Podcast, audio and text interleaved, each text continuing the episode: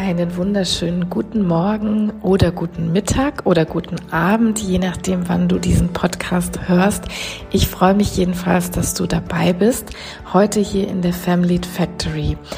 Und heute habe ich ein Thema mitgebracht, über das es aus der Verhaltenstherapie tatsächlich viel zu erzählen gibt. Aber ich versuche das Ganze mal für euch aufzubereiten, runterzubrechen und wir schauen uns mal an, was wir mit dem Thema Lob und Kritik für unsere Kontexte so anfangen können. Ja, ich habe das mal so genannt, Lob und Kritik, brauchen wir das oder brauchen wir das überhaupt heute noch? Wenn wir uns verschiedene Situationen anschauen, zum Beispiel die Erziehung von Kindern oder auch von Haustieren sogar und den Joballtag, dann sind das Situationen, die eines gemeinsam haben. Diejenigen mit dem Lehrauftrag sozusagen, die fragen sich nämlich häufig, ob und wie viel sie eigentlich loben sollen und ob und wie sie kritisieren sollen.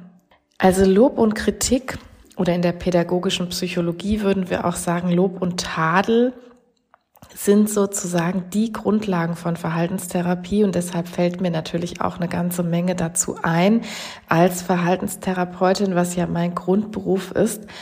Und es ist eine Grundlage deshalb, weil sich alles auf die sogenannte Lerntheorie stützt in der Verhaltenstherapie. Das heißt einfach, Verhalten wird gelernt. Na, wir alle werden ja im Laufe unseres Lebens irgendwie konditioniert. Das heißt, Reize und Reaktionen werden irgendwie miteinander verknüpft. So ein ganz simples Beispiel wäre, wenn wir auf eine Herdplatte fassen, dann löst das Schmerz aus und wir ziehen die Hand zurück. In dem Fall ist das sogar reflexartig, aber wir ziehen die Hand zurück und das heißt, der Schmerz, Reiz war eine Bestrafung für uns. Oder man könnte auch sagen, ein aversiver Reiz und es wirkt bei uns wie eine Bestrafung. Und verallgemeinern können wir jetzt also sagen, angenehme Reize oder auch Belohnungen führen dazu, dass das gezeigte Verhalten wahrscheinlicher wird und aversive, also unangenehme Reize führen dazu, dass das gezeigte Verhalten seltener wird. Mal davon ab, dass es jetzt noch super, super viele Spitzfindigkeiten in diesen Lerntheorien gibt, also Spitzfindigkeiten, die das Lernen beeinflussen, das ist so erstmal die Grundlage. Also Belohnung und Bestrafung formt unser Verhalten. Das Ganze nennt sich dann operante Konditionierung oder in der Verhaltenstherapie sagen wir auch Verstärkung dazu. Ja, also diese Belohnung und Bestrafung oder wir können auch anders sagen Lob und Kritik, denn nichts anderes ist Lob und Kritik. Es ist eine Belohnung und eine Bestrafung, so wirkt es zumindest in unserem Gehirn. Und das ist immer eine Verhaltensverstärkung in die eine oder in die andere Richtung.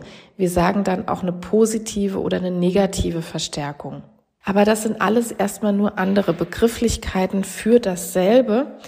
Also das, was wir Erziehung nennen, das ist schlussendlich nichts weiter als das. Ne? Eltern wollen, dass ein Kind die Spülmaschine ausräumt, dann schenken sie ihm dafür zum Beispiel ein Lolli. Und wenn sie nicht mehr sehen wollen, zum Beispiel, dass das Kind raucht, dann tun sie irgendetwas, was für das Kind aversiv sein soll. Zum Beispiel nehmen sie das Handy weg oder sowas. Und im Job ist das ganz ähnlich. Wenn Mitarbeitende jetzt was tun sollen, dann versucht man zu belohnen ne, zum Beispiel mit Geld.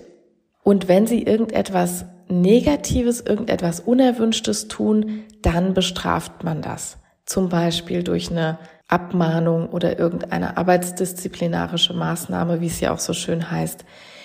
Also Lob und Tadel fungieren als Belohnung und Bestrafung.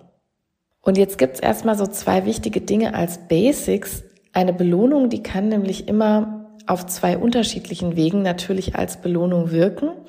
Einmal als ein angenehmer Reiz, so wie wir das eben beschrieben haben, und einmal aber auch als Ausbleiben eines negativen Reizes. Und hier wird's jetzt spannend. Als Belohnung wirkt nämlich auch, wenn eine negative Konsequenz ausbleibt oder wenn ein negativer Reiz wegfällt.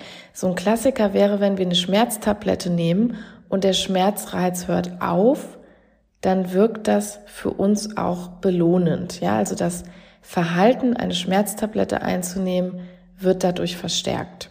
Und bei der Kritik dasselbe. Als Bestrafung wird ein negativer Reiz empfunden, aber eben auch, wenn positive Reize ausbleiben.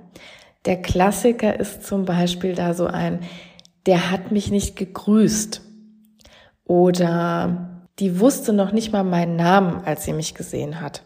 Der Wegfall einer positiven Begebenheit wird auch als Strafe empfunden, nicht nur, wenn wir einen negativen Reiz wahrnehmen. So, jetzt waren das aber erstmal ganz wichtige lernpsychologische Grundlagen. Aber wie bringt uns das jetzt weiter? Also ich habe heute mal so ein paar Impulse für euch im Gepäck oder heute sind es nicht wirklich Impulse, sondern es sind mehrere Teile, wo wir uns so dem Thema Lob und Bestrafung oder Lob und Kritik, Lob und Tadel mal nähern wollen in denen ich einfach auf verschiedene Aspekte dieses Lob und Tadels mal eingehen möchte, denn da gibt die psychologische Forschung und die psychologische Praxis wirklich schon einiges her, was uns für die verschiedenen Kontexte jetzt hilfreich sein kann. Also das, was ich hier erzähle, das kann dir zum einen im Job und in der Führung von Mitarbeitenden dienlich sein, aber genauso gut auch dann, wenn du dich vielleicht jetzt aus ganz anderen Gründen mit diesen Effekten von Lob und Kritik beschäftigst, weil du zum Beispiel in der Erziehung Fragen hast oder weil du in der Ausbildung beschäftigt bist. Das kann ganz viele Gründe haben oder ganz viele Punkte, an denen du jetzt stehen kannst. Aber ich bin sicher, da kannst du dir auch das eine oder andere rausziehen. Ja, und im ersten Teil, ich habe das so ein bisschen wie so das Abarbeiten verschiedener Mythen mal aufgebaut. Und im ersten Teil würde ich mich gern mal diesem Mythos widmen, wenn so gesagt wird, Verhalten braucht harte Sanktionen, damit man respektiert wird. Also vielleicht habt ihr das auch schon mal gehört. Ich habe das an der einen oder anderen Stelle immer schon mal so vernommen, dass jemand gesagt hat, ähm, zum Beispiel Führungskräfte oder auch in den Medien, wenn es um Bestrafungssachverhalte ging, dass so gesagt wird, ja, man braucht harte Sanktionen und zwar muss immer hart bestraft werden und dann wird man als Führungskraft beispielsweise respektiert. Und dazu kann man so ein bisschen sagen, wenn wir an unsere eigenen Eltern zurückdenken, dann kommen die aus einer Zeit, in der Lob ja eher eine Seltenheit war. Eher gab es dann Tadel, es gab Züchtigung, zum Teil auch körperliche Züchtigung, es gab ein sehr autoritäres Verhalten. Ne, vielleicht haben die euch auch schon viel davon erzählt, von Lehrern, von Eltern, von Chefs und das große Mantra war eigentlich, man hatte zu gehorchen. Es war wirklich so eine Kultur des Gehorsams, der autoritären Führung. Und jetzt ist das Spannende, tat man das, also gehorchte man einfach, dann passierte gar nichts. Ne, wir erinnern uns zurück eben an diese Verstärkerpläne. Das heißt, negative Konsequenzen blieben aus, wenn man einfach gehorcht hat, sich angepasst hat, wirkte also belohnend.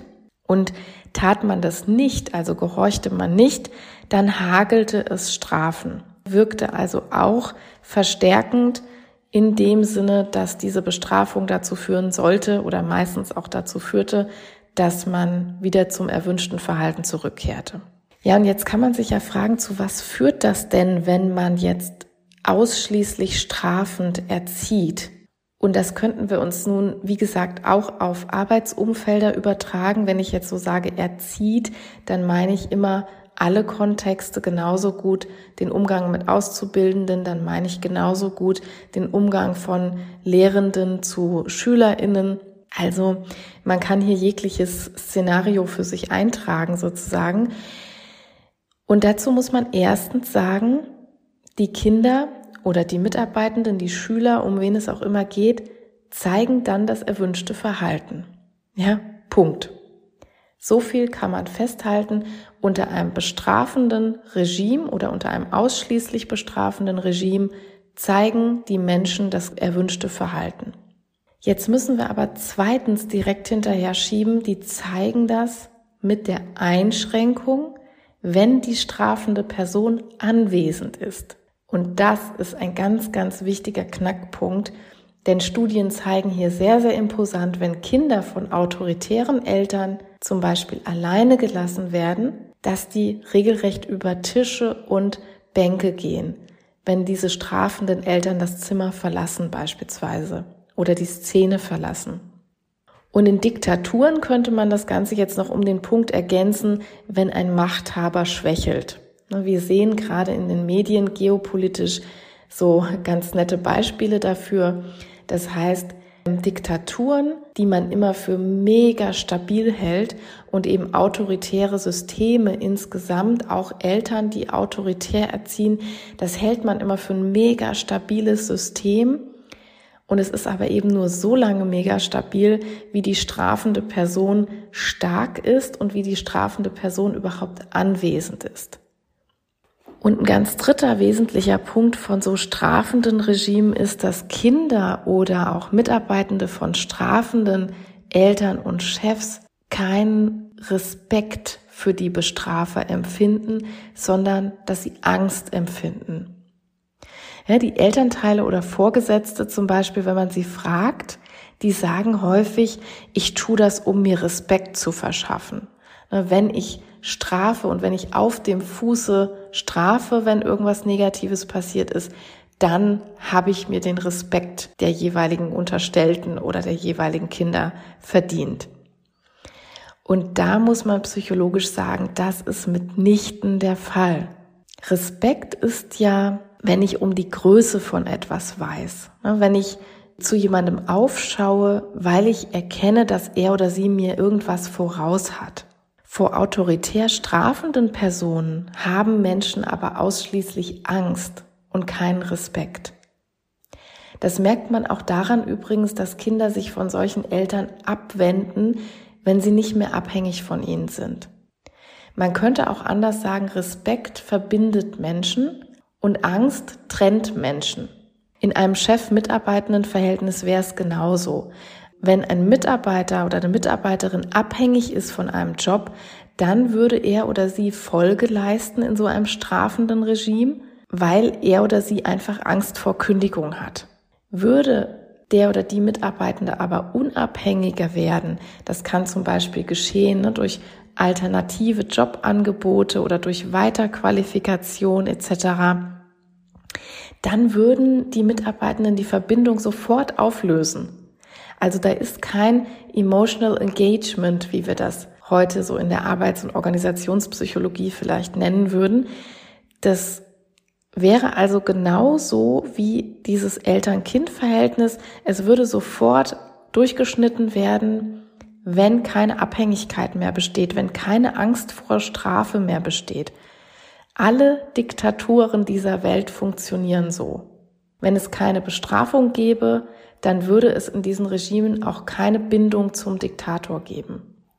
Ja, und so als vierten Punkt habe ich noch dazu mitgebracht, dass unter einem autoritären System Mitarbeiter oder Personen herangezüchtet werden, in Anführungsstrichen, die maximal unkreativ und nicht mitdenkend sind.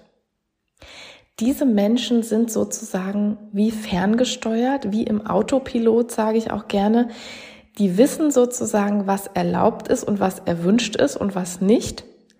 Darüber hinaus aber denken sie wirklich kaum. Denn in ihrem System ist ein Mitdenken oder ein darüber hinausdenken, über den Tellerrand denken, out of the box denken, quasi Energieverschwendung. Ja, und das kann man Personen in diesen Regimen auch gar nicht verdenken, denn wenn man sich in so einem strafenden System bewegt, dann zählt nur eins, dass man das richtige Verhalten zeigt. Dass man ein Verhalten zeigt, was Schmerzen vermeidet. Ne, es ist gar nicht mal ein Verhalten, was Lob nach sich zieht, denn dieses Lob gibt es selten. Manchmal in Diktaturen in Form von Auszeichnungen beispielsweise, aber in autoritären Systemen gibt es wirklich fast überhaupt kein Lob, da wird eigentlich nur gestraft. Also es lohnt sich für diese Menschen schlicht nicht, über den Tellerrand zu denken, denn das ist für ihre Erlebnisrealität einfach äh, überflüssig. Was wir also überhaupt nicht finden, wenn wir als Eltern oder Chefinnen ausschließlich strafen würden, ist so etwas wie Fantasie, wie Kreativität, wie Innovation.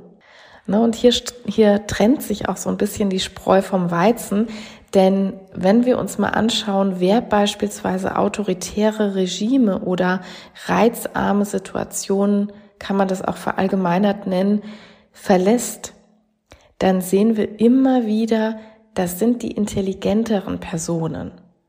Ne, es emigrieren oft diejenigen, die intellektuell auf dieses Mitdenken, auf diese Freigeistigkeit angewiesen sind. Und die suchen sich dann woanders eine Nische, in der sie diesen geistigen Hunger, will ich es mal nennen, gestillt bekommen. Also, summa summarum. Bin ich nur strafend unterwegs, dann züchte ich mir Personen heran, die das eigene Denken eigentlich verlernen und die auch keine Innovationen entwickeln werden, weil sie das schlicht irgendwann abstellen, weil es sich im, in der Erlebnisrealität im täglichen Miteinander überhaupt nicht lohnt, weil es eine Energieverschwendung ist, die eigenen erwünschten Handlungsweisen geistig zu verlassen sozusagen. Ja, jetzt habe ich in diesem ersten Teil mal draufgeschaut, was denn passiert, wenn wir ausschließlich autoritär, ausschließlich strafend unterwegs sind. Und jetzt würde ich mich im zweiten Impuls mal genau dem Gegenteil widmen, nämlich so dem Mythos. Ich werde auch gleich noch was dazu erzählen, warum ich das Mythos nenne. Zu diesem Mythos, man kann doch gar nicht genug loben. Ne? Es darf doch gar nicht genug Lob sein. Das ist ein Mythos, der sich tatsächlich hartnäckig hält und den wir vielfach beobachten können. Ja, nachdem es unseren eigenen Eltern eben erging, wie gerade beschrieben, kompensieren es die heutigen Eltern oder Lehrpersonen häufig komplett über mit diesem Lob. Also es wird gelobt, was das Zeug hält, könnte man auch sagen. In der Kita da wird sich fast überschlagen, wenn das Kind ein Bild gemalt hat. Oder im Job wird gelobt, im Hobby auf dem Fußballplatz. Der Hund wird sogar für sein großes Geschäft gelobt. Punkt, Punkt, Punkt. Also wir kriegen uns quasi kaum noch ein. Gut, aber jetzt mal Spaß beiseite. Jedenfalls ist irgendwann im Laufe der Jahrzehnte die Auffassung durchgeschlagen, Lob ist ganz super und Tadel ist sozusagen ein No-Go. Und was passiert aber nun? Schauen wir auch hier mal psychologisch hin. Was passiert, wenn wir nur noch pausenlos loben? Der erste Punkt ist, ein ganz wichtiger, der Wert des Lobs nutzt sich nämlich sozusagen ab. Wir kriegen sowas wie eine Inflation, eine Inflation des Lobes. Wenn wir ständig hören, toll, wow, super gemacht, dann haben diese Worte irgendwann wirklich keinerlei Gewicht mehr für uns. Das merkt man zum Beispiel auch daran, dass sich die Verhaltenswahrscheinlichkeit daraufhin überhaupt nicht mehr steigert. Ne, das, was wir mit Lob ja eigentlich wollen, wir erinnern uns zurück an die Verstärkerpläne oder an die Lerntheorie. Und das hat übrigens auch damit zu tun, dass völlig unspezifisch gelobt wird. Toll oder super oder sowas sagt einer betreffenden Person ja nie etwas darüber aus, was denn jetzt toll war oder was denn jetzt genau super war. Ist also sehr unspezifisch, ist also überhaupt nicht verhaltensverstärkend. Das heißt, ja, in diesem ersten Punkt muss man sagen, wenn ich ganz, ganz viel, wenn ich ganz inflationär lobe, dann verliert dieses Lob einfach an Wert und somit auch an Verhaltensrelevanz. Und zweitens kann man sagen, dass inflationäres Lob einfach nicht anspornend wirkt, sondern zum Teil sogar dämpfend wirkt. Das, was wir erstmal überhaupt nicht erreichen wollen und was wir uns auch überhaupt nicht darunter vorgestellt haben. Was ich beobachte, ist manchmal, dass zum Beispiel im Arbeitskontext Menschen dafür gelobt werden, dass sie ihre regulären Arbeitsaufgaben erfüllen. Und wenn wir das tun, dann setzen wir natürlich die Schwelle für wünschenswertes Verhalten ganz besonders niedrig an. Also die wird so niedrig, dass es total leicht ist, darüber zu klettern und ein Lob zu erhalten. Und hier haben wir auch wieder die Verkopplung mit diesem Wertverlust. Aber darüber sollten wir uns bewusst sein. Also wenn wir ständig loben und wenn wir dann sogar loben, etwas, was eigentlich selbstverständlich sein sollte, dann ist das in dieser Logik überhaupt nicht mehr sinnvoll. Und der Knackpunkt liegt eigentlich darin, dass Lehrende oder Eltern mit dem Lob nach der Trainingsphase der Dinge überhaupt nicht mehr aufhören. Normalerweise ist es so, normalerweise loben wir dann, wenn irgendein Verhalten neu erlernt werden soll. Wenn es dann immer zuverlässiger gekonnt wird, dann fahren wir die Verstärkung so nach und nach zurück, idealerweise auf eine sogenannte intermittierende Verstärkung. Das heißt, wir verstärken nur noch manchmal und später dann irgendwann gar nicht mehr. Dann wird es ausgeschlichen. Ja, so etabliert sich ein neues Verhalten. Das kennen wir eigentlich von überall. Ne? Als ihr eurem Hund mal irgendwann Sitz und Platz beigebracht habt, habt ihr am Anfang immer mit Leckerlis verstärkt und dann macht man das irgendwann nur noch bei jedem zehnten Mal Sitz und irgendwann hört man das auf.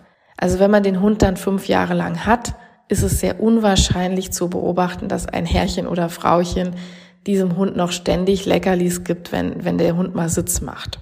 Und beim Menschen ist es aber in manchen Kulturen so ein bisschen dazu übergegangen, dass wir ständig nur noch loben, auch für sehr selbstverständliche, längst eintrainierte Dinge. Also in unserer heutigen Welt, da hat man manchmal so ein bisschen das Gefühl, dass Kinder oder Schülerinnen oder Arbeitnehmerinnen für Dinge gelobt werden, die in ihrem Entwicklungsstand eigentlich selbstverständlich sind.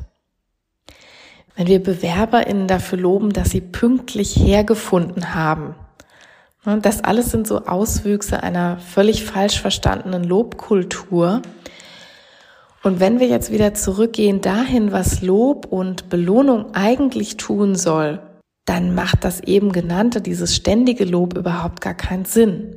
Ne, es soll ja dazu dienen, dass Menschen damit angezeigt werden soll, da hast du etwas getan, das ich schätze. Bitte tu das in Zukunft häufiger. Also eben haben wir gehört, Lob nutzt sich ab. Lob kann nicht richtig verstanden werden, wenn es sehr unspezifisch ist. Und Lob kann die Leistungsbereitschaft sogar niedrig halten. Und drittens passiert leider in jüngster Zeit auch noch etwas sehr Markantes. Es scheint nämlich so zu sein, dass Eltern und auch Chefinnen sich vor Kritik und vor Tadel so regelrecht fürchten. Ich weiß nicht, wie es euch geht oder ob ihr das auch schon mal beobachtet habt, aber wenn Lernende nur Lob erhalten, aber niemals kritisiert werden, werden sie auf Dauer kritikunfähig. Ja, man muss das leider mal so ganz frei raus so sagen, denn normalerweise passiert Kritik ja als allererstes im Elternhaus oder dort, wo wir sozialisiert werden. Das ist so der erste Raum, den wir haben und idealerweise wirkt das eben so wie ein Safe Space. Ne, das ist ein geschützter Raum mit sehr stabilen Beziehungen und diese Personen da drin, die üben hin und wieder Kritik. Die sagen hin und wieder zum Beispiel, ja, finde ich doof, dass du das jetzt so machst oder nein, so redest du nicht mit mir zum Beispiel. Und weil das so ein Safe Space ist und weil das Kind weiß oder erfährt, die kritisiert mich, aber in einer halben Stunde hat die mich trotzdem noch lieb und die wendet sich trotzdem nicht von mir ab. Deshalb wird aus diesem Kind mal ein kritikfähiger Erwachsener. Das heißt, was ganz viele Menschen falsch verstehen, das nehme ich zumindest so wahr, das heißt, kritikfähige Personen sind nicht nie kritisiert worden, sondern im Gegenteil. Sie haben gelernt, dass Kritik nichts Feindseliges ist, dass Kritik auch nichts mit Kontaktabbruch oder ähnlichem zu tun hat oder mit Ablehnung. So eine überschwängliche Lobkultur kann also im Umkehrschluss sehr, sehr schädliche Dinge tun. Besonders dann, wenn sie so verstanden wird, dass wir gar keinen Gegenpol mehr dazu finden, dass wir nur noch loben und gar nicht mehr kritisieren. Denn wir dürfen uns vorstellen, Kritik oder nennen wir es auch Korrektur bedeutet ja immer auch die eigenen Grenzen deutlich zu machen. Ne, wenn wir als Eltern, als Chefinnen den Menschen niemals Kritik geben, dann heißt das eben immer auch, dass sich diese Menschen irgendwann als grenzenlos wahrnehmen. Sie werden dann einfach permanent übergriffig sein, ob wir das nun wollen oder nicht. Aber ein Stück weit müssen wir sagen, wir haben uns das dann auch selbst zuzuschreiben.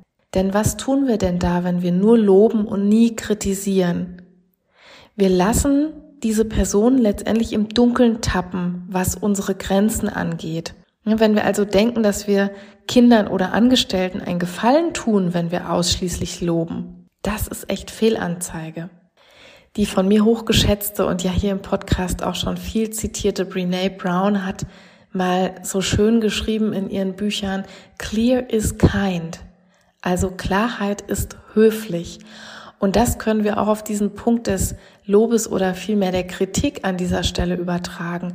Wenn ich ganz klar auch etwas kritisiere und zurückmelde, hier bist du einen Schritt zu weit gegangen, das geht gar nicht, das ist sehr klar und das ist eben auch sehr höflich. Also das ist menschenwürdig, das ist jemanden ernst zu nehmen und auch ihm anzuzeigen, dass er oder sie über die Grenze getreten ist mit dem Hintergrund, meine eigene Grenze deutlich zu machen, aber auch jemanden dazu zu befähigen, später nicht übergriffig zu sein, sondern feinfühlig zu sein mit den Grenzen anderer Menschen.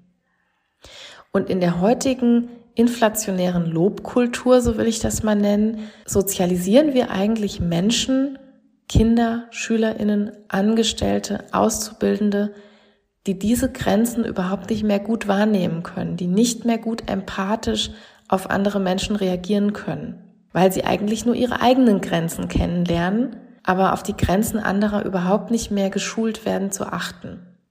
Ja, und in meinem dritten und letzten Impuls möchte ich nun mal versuchen, das Ganze zu integrieren, was wir bisher so gehört haben.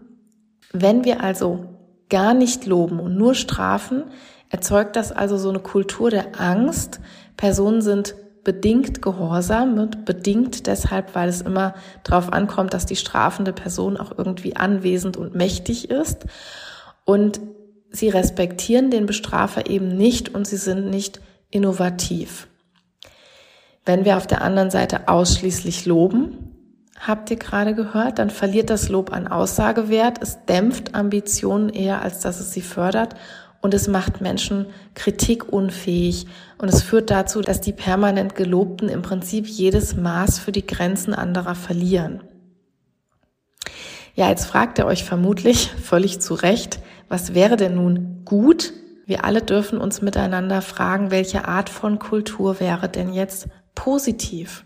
Und dazu ist es in einem allerersten Schritt wichtig, dass du dir, genau wie wir alle, die Frage beantworten musst, welche Art von Kultur möchte ich denn in meinem Setting haben?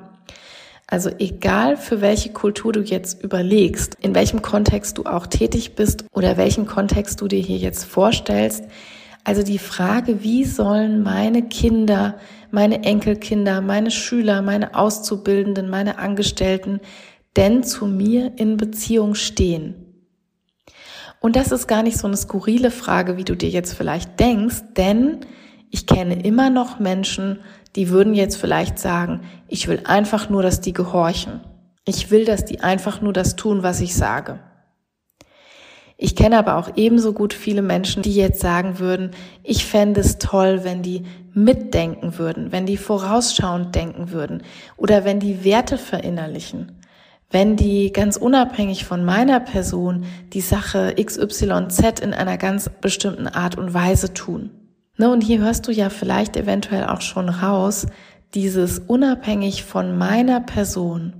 So etwas bekomme ich zum Beispiel in einem autoritären System nicht hin. Da kommt es nämlich ganz stark auf den Autokraten an. Das haben wir eben gehört. Ne? Also in, einem ersten Schritt überlege dir, welche Art von Kultur oder welche Art von Beziehung du kreieren möchtest. Du hast ja nun einiges über die Auswirkungen des einen oder anderen Extrems gehört. Deshalb reicht aber auch dieser erste Schritt nicht aus.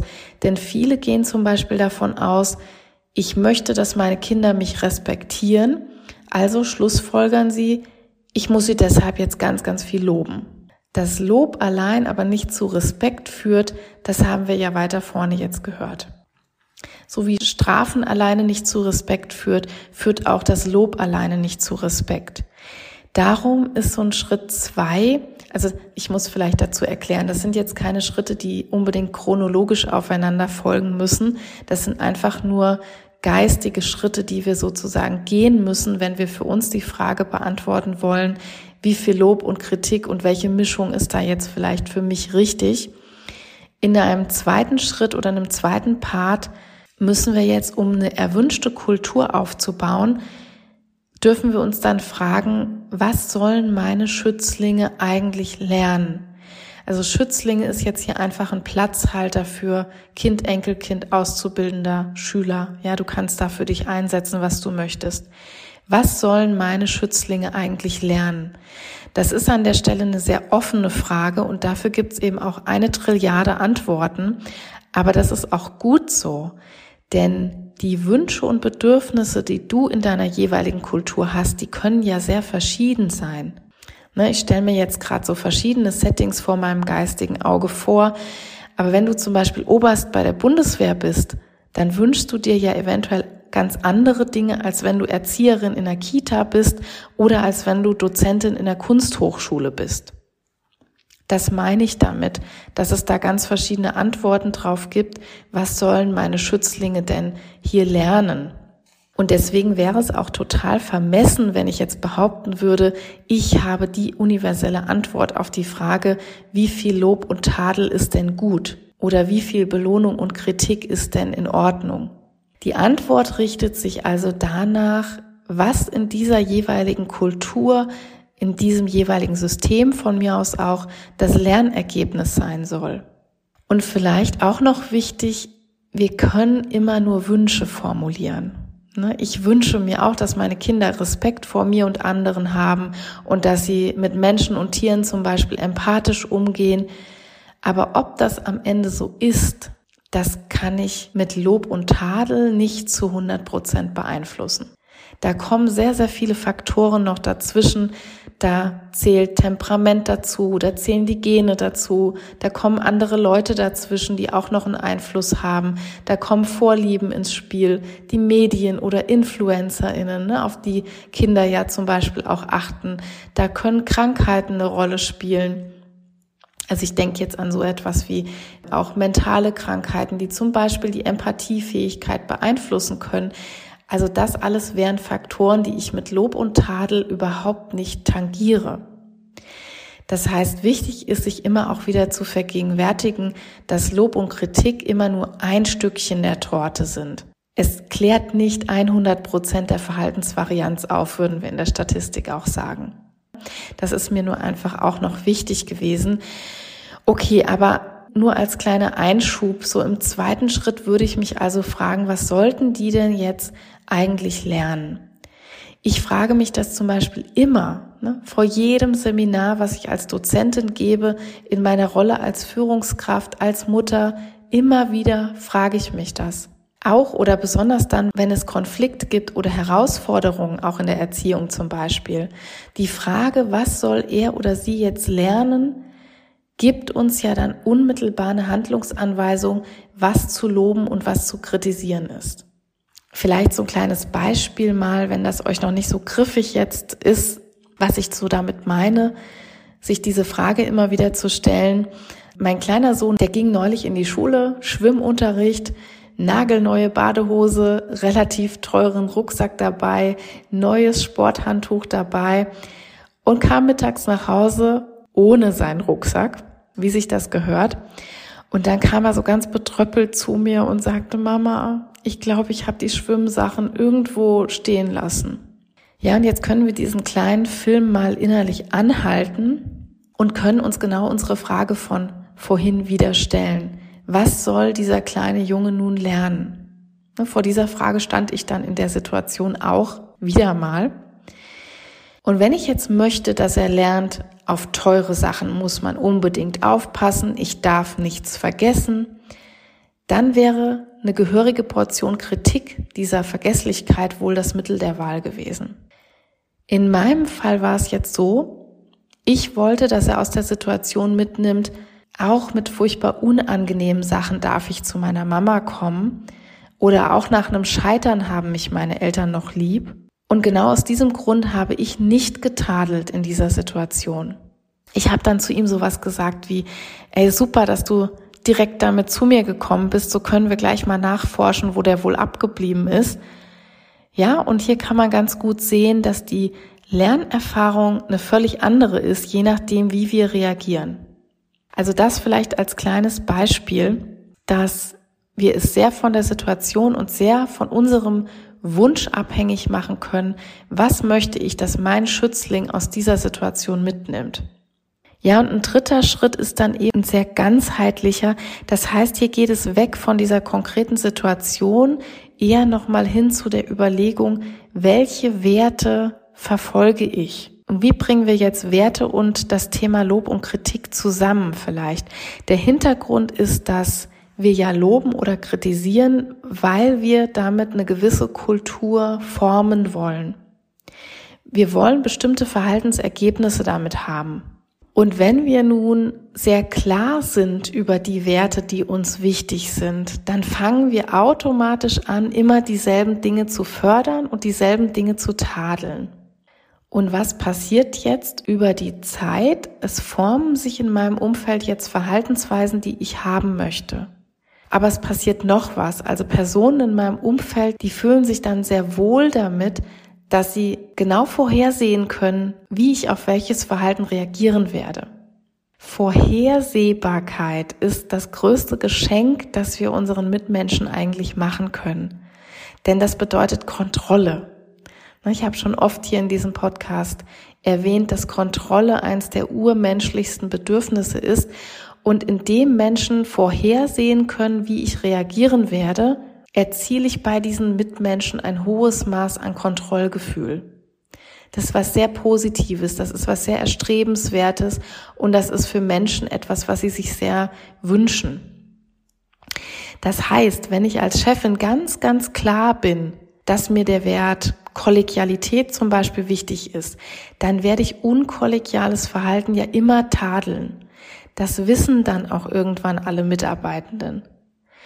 Die erste Konsequenz ist jetzt, die werden sich immer weiter kollegialer verhalten. Das heißt, ich forme mir diese Kultur der Kollegialität. Und die zweite Konsequenz ist aber auch, die wissen genau, was Frau Rouge sagen wird, wenn sie einen Mitarbeitenden bei mir verpetzen, beispielsweise, der einen Fehler gemacht hat. Oder wenn sie eine Urlaubsvertretung nicht übernehmen wollen. Also summa summarum, je klarer wir uns darüber sind, was uns selbst wichtig ist, ganz egal, ob wir jetzt Lehrerin sind oder Mutter oder Abteilungsleiterin oder Aufsichtsrätin, ist völlig egal. Je klarer wir uns darüber sind, desto eher strahlen wir aus, was wir wollen und desto weniger müssen wir eigentlich in der Folge loben und tadeln. Desto weniger müssen wir erziehen, in Anführungsstrichen. Es wächst eine Kultur und zwar von ganz alleine aus sich selbst heraus, eine Kultur, das Richtige zu tun. Und das Richtige würde ich jetzt mal hier in Anführungsstriche setzen, denn wir haben eben gehört, was das Richtige ist, ist sehr von der jeweiligen Kultur abhängig. Schwierig kann es dann manchmal werden, wenn Führungskräfte wechseln ne, oder auch wenn Lehrkräfte wechseln. Wir kennen das auch, wenn zum Beispiel Ehepartner oder überhaupt Partner wechseln. Also wenn eine Scheidung ist und da kommt zum Beispiel ein neues Stiefelternteil in dieses Familiensystem rein, das sind manchmal ganz herausfordernde Situationen, denn dann besteht da ja ein gewachsenes System, das nach einem ganz bestimmten Verstärkerplan gewachsen ist. Also das sind diese allseits bekannten schwierigen Change-Prozesse dann. Und dann gibt's eigentlich so drei Möglichkeiten diese neue Führung oder das neue Elternteil, der neue Lehrer und so weiter, die passen sich entweder komplett an, das heißt, die können sich so komplett einlassen auf dieses Verstärkersystem, was da schon besteht, können dieselben Sachen loben und tadeln, die da schon sind oder die versuchen das komplett umzukrempeln, die versuchen komplett neue Verhaltensweisen, andere Verhaltensweisen zu etablieren. Das heißt, sie müssen jetzt wieder ganz viel neu Lob und tadeln, bis sich eine neue Kultur geformt hat. Das dauert erfahrungsgemäß ganz, ganz lange und das müssen wir mit Samthandschuhen anfassen. Das weiß jeder, der schon mal Change Management in irgendeiner Weise betrieben hat. Oder so eine dritte Variante, diese neue Führungskraft oder Führungsperson übernimmt einige Verhaltensweisen, bestraft aber andere Verhaltensweisen. Das heißt, es ist so ein Mischmodell, würde ich das mal nennen.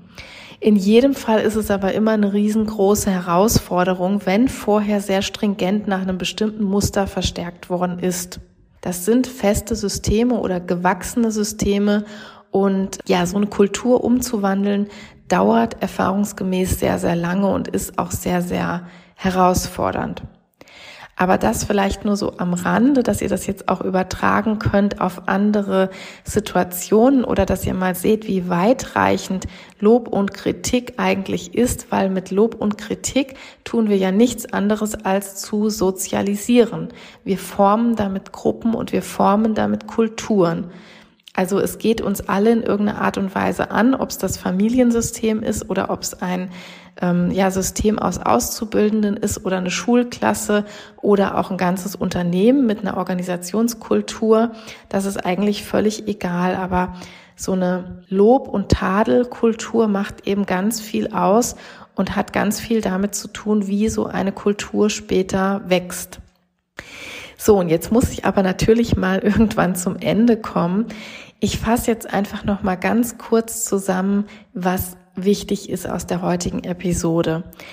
Also Belohnung, Bestrafung, Erziehung, Lob, Kritik, welches Wort wir auch immer dafür nutzen, alles soll erstmal dazu führen, ein bestimmtes Verhalten zu formen. Und ich habe ja versucht rüberzubringen, dass zu viel Lob und zu viel Tadel sehr schwierig sind und dass das auch sehr große Nachteile haben kann. Wir haben gehört, was das alles nach sich zieht, wenn wir in so einen sehr einseitigen Verstärkerplan kommen. Und vorteilhaft ist es einfach deshalb, wenn wir die Sache sehr differenziert angehen. Das heißt aber nicht sehr verkopft jetzt oder sehr analytisch, dass wir uns dann immer vorher genau über irgendwelche Verstärkerpläne in unseren Kognitionen auseinandersetzen sollen, sondern es heißt eher, dass wir die Verstärkung, die Bestrafung von Verhalten an unseren Werten festmachen. Das, was uns wichtig ist, je klarer uns das ist, desto besser. Denn unsere Werte bestimmen, was wir dann loben und was wir tadeln. Und über diesen Weg formt sich dann idealerweise eine sehr vorhersehbare Kultur für die Mitmenschen oder für die unterstellten Personen, die in diesem System mit uns oder für uns tätig sind. Ja, ich hoffe, das ist jetzt im Verlauf der Episode ganz gut klar geworden, welchen Weg das nehmen kann und wie wir auch über Lob und Tadel Einfluss nehmen können. Und Quintessenz, ja, meiner Ansicht dazu als Psychologin und als Verhaltenstherapeutin ist vielleicht, dass wir das auf keinen Fall einseitig sehen sollten und dass wir auf keinen Fall davor zurückschrecken sollten, auch mal zu tadeln und auch mal zu kritisieren. Denn das ist letztendlich wichtig für das Zusammenleben und das ist wichtig für die Formung einer gewissen Kultur.